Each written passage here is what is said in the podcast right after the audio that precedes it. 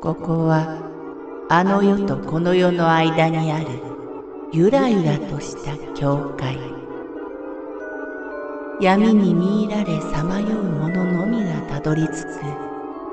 大曲が時の世界へようこそ。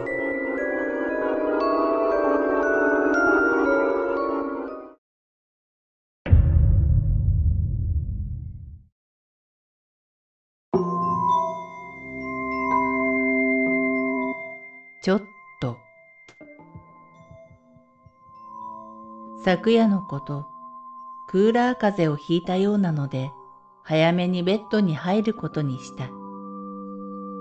一時間ほどうとうとしていると、右の二の腕をぐっと押され、ちょっと、と言われた。我が家のベッドはシングルベッドを二つぴったりとくっつけて置いてある。したがって、寝返りを二人が同じ方向に打つと、ベッドのど真ん中、ちょうどベッドの端と端が接しているあたりを一人で占領してしまうことになり、そうするともう一人は狭くて寝ることができなくなる。私は妻が真ん中で寝ている私にどけと言ったのだと理解した。仕方なく目をつぶったまま自分の陣地へとごろりと移動した。そのまま眠ろうとすると、またもや二の腕をぐっと押して、ちょっと、という。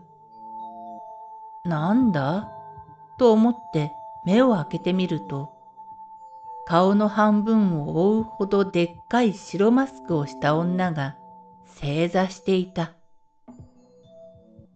振り乱したまがまがしい長い髪の間から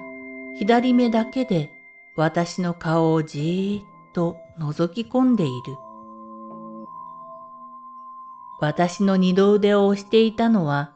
正座したその女の膝頭だったのだ。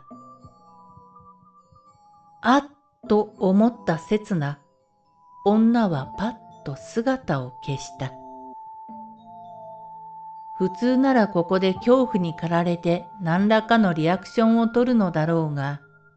どういうわけか、その時の私は猛烈な眠気に襲われていたため、そのままうとうとしてしまったのである。それから少し経って、妻側のベッドの端が、まるで誰かが腰をかけたみたいに、はっきりぎしっとぎしんだ。起きていた妻がベッドに寝に来たのかと思い、眠気に抵抗して目を開けて隣を見たが、奇妙なことに誰もいない。しかし何者かがすぐそこにいる気配は強くしている。どうやらその気配はベッドに寝ているらしく、時々、ミシ、ギシというちょうど寝返りを打つようなきしみ音を立てていた。もしかしてさっきの髪を振り乱した女なのだろうか。その不気味なきしみ音は妻が本当に寝るために寝室の戸を開けるまで続き、妻が戸を開けると同時に消えた。妻は怖い話が大嫌いなので、今起こったことは黙っていることにしました。妻はさっきまで何かが潜んでいたベッドにいつものように潜り込んで早々に寝入ってしまった。何も知らないということは時として幸せなことかもしれない。それにしても、瞬時見てしまったおぞましいあの女は、一体私に何か言いたいことでもあったのだろうか。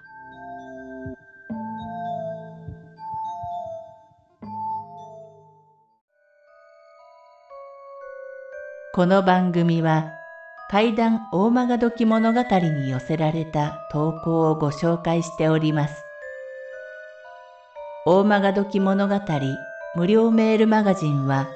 月3回発行。階段系では日本一の2万人を超す読者が毎回震えています。ぜひご登録ください。